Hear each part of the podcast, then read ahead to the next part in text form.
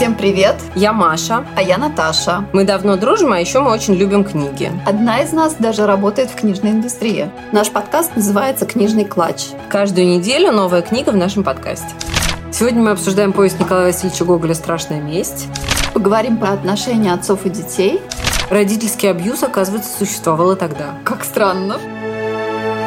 Мы сегодня будем говорить о произведении Николая Васильевича Гоголя «Страшная месть». Это э, рассказ из цикла «Вечера на хуторе близ Диканьки». Но мы не будем весь цикл рассматривать, а расскажем только про один рассказ. Ну и немножко потом про все остальное. Сначала мы поговорим об отношениях отцов и детей. Они Содержание сложные. сначала. Конечно, сначала содержание, потом отношения отцов и детей. Дальше у нас язык. Поговорим о построении вообще сюжета, то, что разгадка находится в конце. конце И обсудим другие произведения Гоголя. Ну да, просто, может быть, в целом о цикле, а потом, может быть, и как-то более широко выйдем, посмотрим, как у нас пойдет.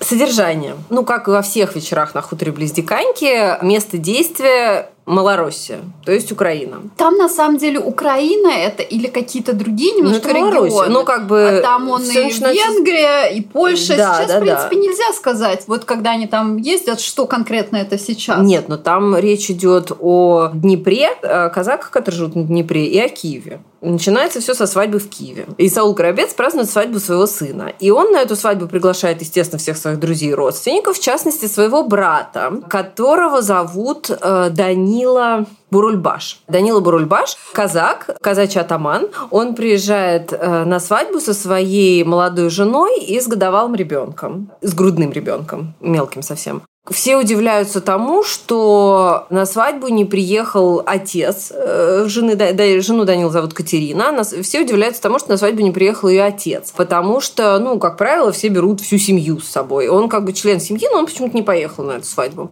С ним связана достаточно странная история. Когда Катерина э, еще была девочкой, он э, пропал, и его не было 20 лет. И потом он вернулся вот совсем недавно. Он сказал, что он был где-то в плену, жил в другой стране, кажется, в Венгрии, может быть. Нет, в Польше. Он жил в Польше. И 20 лет о нем не было ни слуха, ни духа. И вот он недавно вернулся.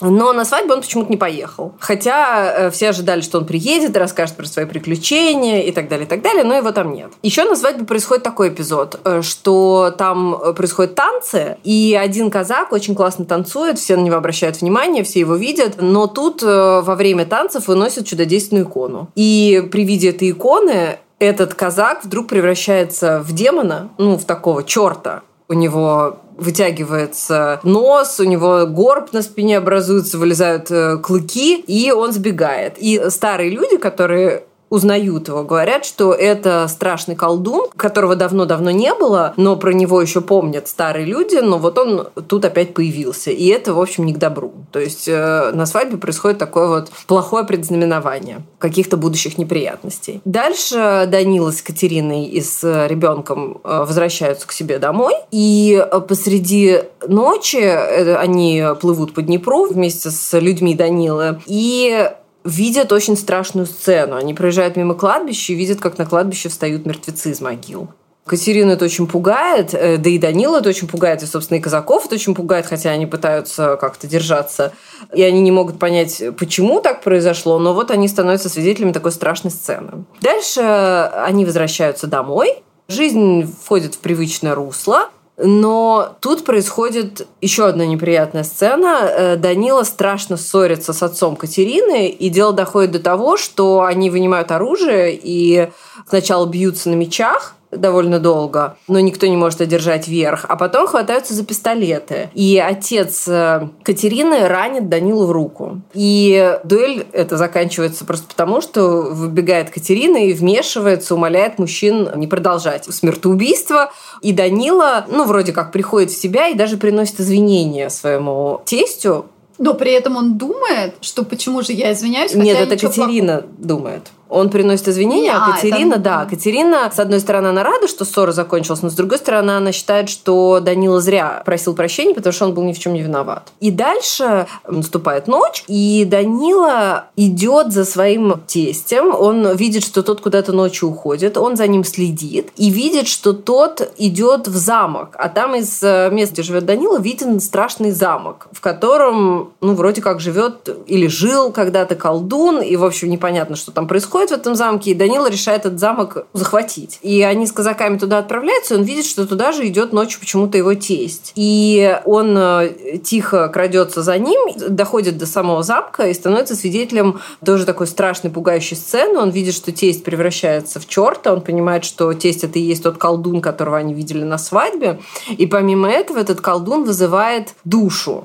Он варит какое-то зелье, и цель зелья вызвать душу человека. Когда душа приходит, то Данил понимает, что это душа Катерины. И э, оказывается, что душа знает намного больше, чем знает сама Катерина. В частности, она знает, что тесть убил мать Катерины, и что он испытывает противоестественное влечение к собственной дочери и, в общем-то, хочет ее соблазнить. Но Катеринина душа клянется, что никогда она ему не уступит, и его злые намерения никогда не осуществятся в отношении нее. А дальше на это место, где живет Данила и где его казаки, нападают ляхи то есть поляки. Происходит битва, и в этой битве, несмотря на то, что казаки одерживают верх, потому что им на помощь приходит э, Исаул Горобец из Киева, но перед тем, как э, приходит вот эта подмога, Данила убивают.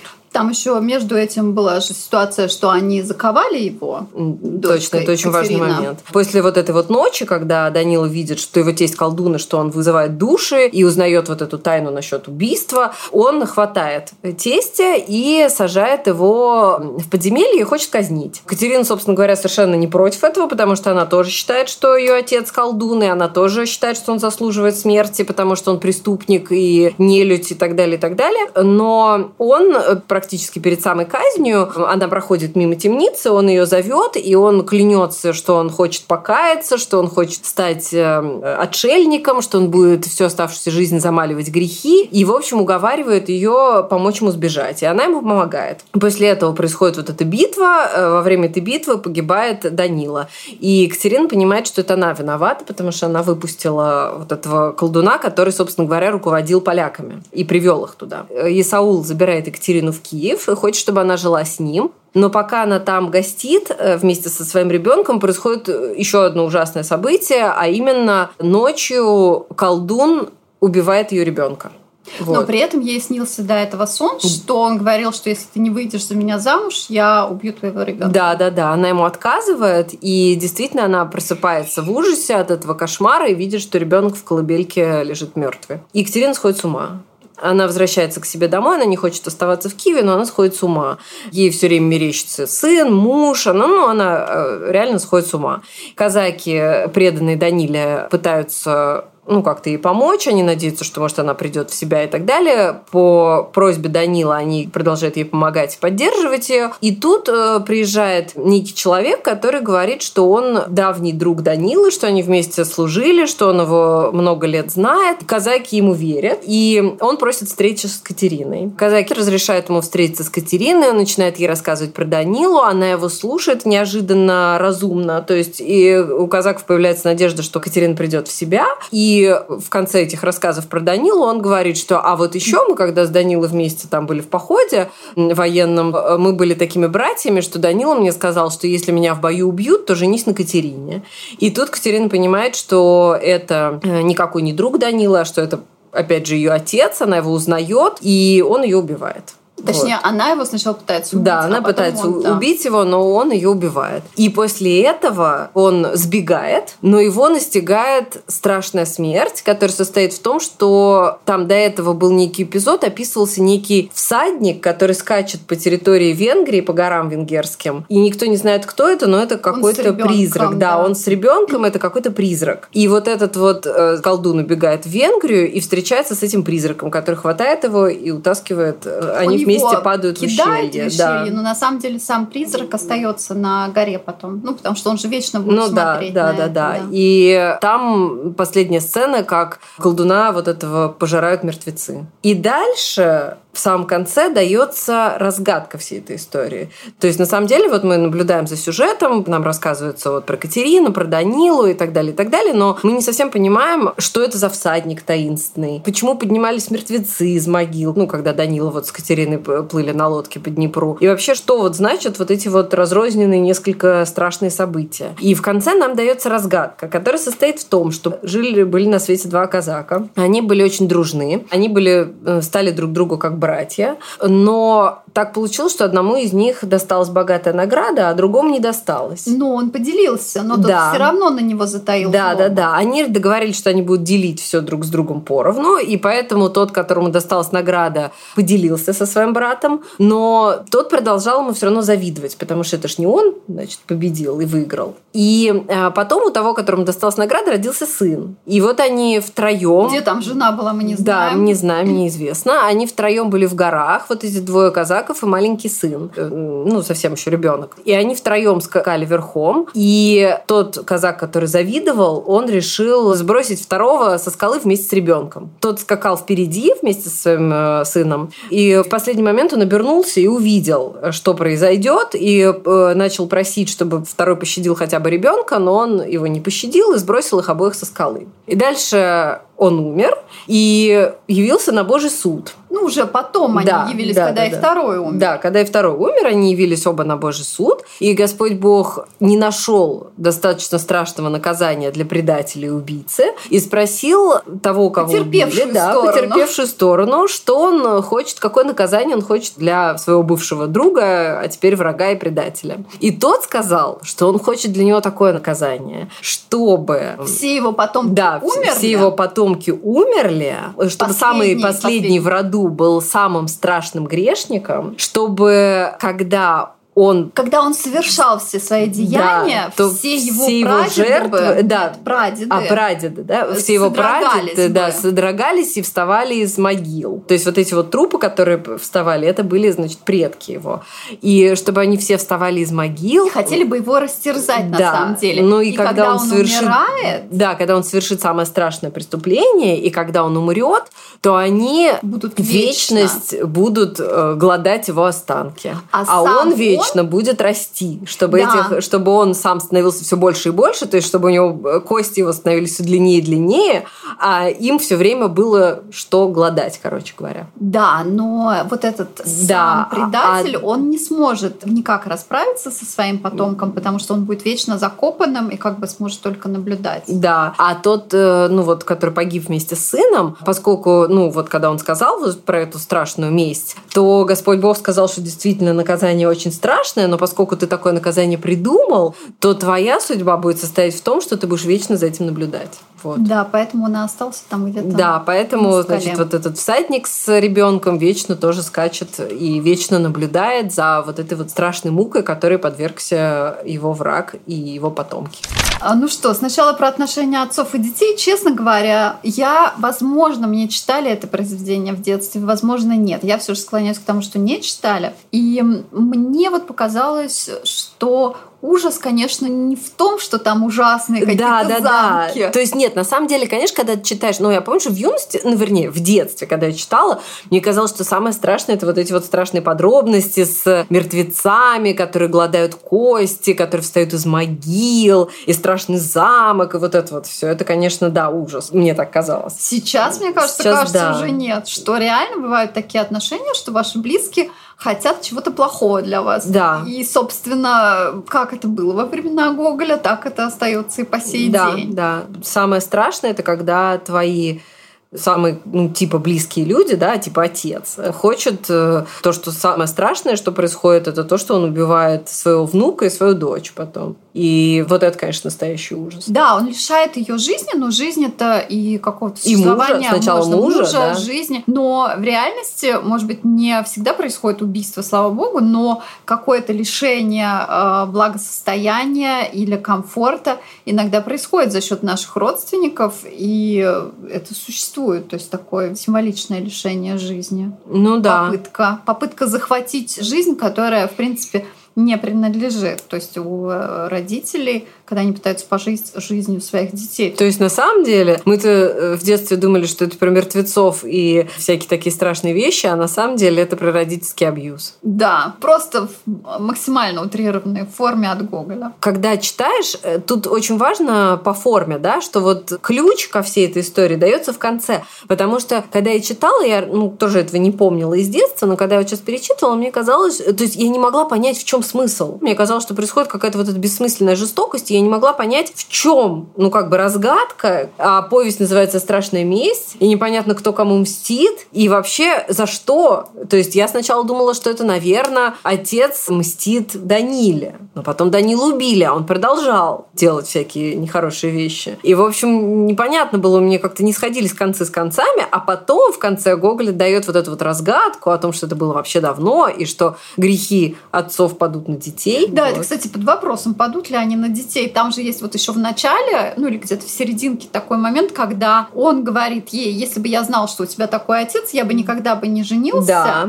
А она говорит, что, что, она же не виновата. Не том, виновата. Но и другой момент. А был бы вот этот колдун таким ужасным, если бы его предок не совершил вот то предательство и убийство, и ему не было бы начертано на роду быть самым злым из всего рода. Ну, видать, было начертано. То есть, Судя возможно, да, возможно, если бы его предок до того не согрешил, и ему не было бы назначено вот это страшное наказание, то, может, он бы и не был таким плохим. Ну, а точнее, если бы ему не было назначено наказание. Ну да, да, да. Ну то есть вот То это есть тот мог простить. мог. Ну вот в том и дело. То есть получается, что все равно этот колдун, каким бы ужасным он не был, он на самом деле отрабатывал Карму да, предыдущего. пред- да, преступление своего предка. Получается предназначение. Либо да? предназначение, либо такое увещевание, что подумайте о своих внуках, правнуках. Да, и ведите себя десятом колене. прилично, да, ведите себя прилично, конечно. Но мне кажется, к этому мало людей прислушивается. Да, а надо бы, конечно. Мы что-то так глубоко копнули, что даже задумались.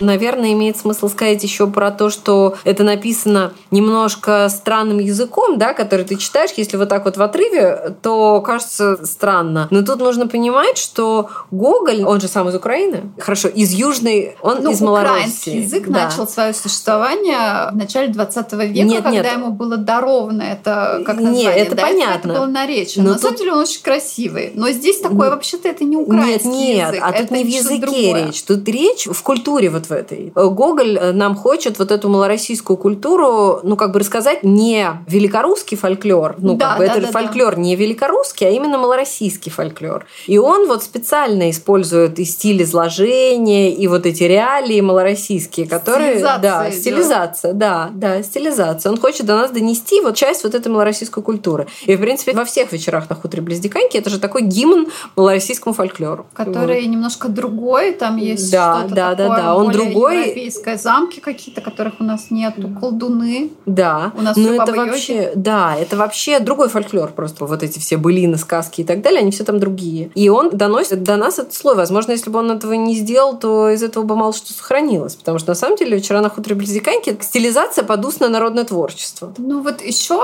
мне показалось, когда я слушала, что вот эта часть фольклорная с словечками, она усиливается к концу. То есть начинает он э, на более, ну сейчас в кавычках, правильном русском языке, если так можно сказать, а дальше все больше, больше и больше. Кстати, есть вот произведение «Полная иллюминация» Фойера, Да, да. где наоборот, где начинается с очень ломаного языка и заканчивается очень хорошим, а здесь вот показалось такое обратное, что он Но всё он больше, вообще, больше, больше. да, возможно, но он действительно старается вот этому наречию пытается подражать. Ну и кроме того, вечера на хуторе близ Диканьки, они же вообще написаны с нарастающим ужасом-то. Там же начинается все комедии, а заканчивается самыми страшными рассказами. Они все более и более и более жуткими становятся. И страшная месть это один из самых жутких.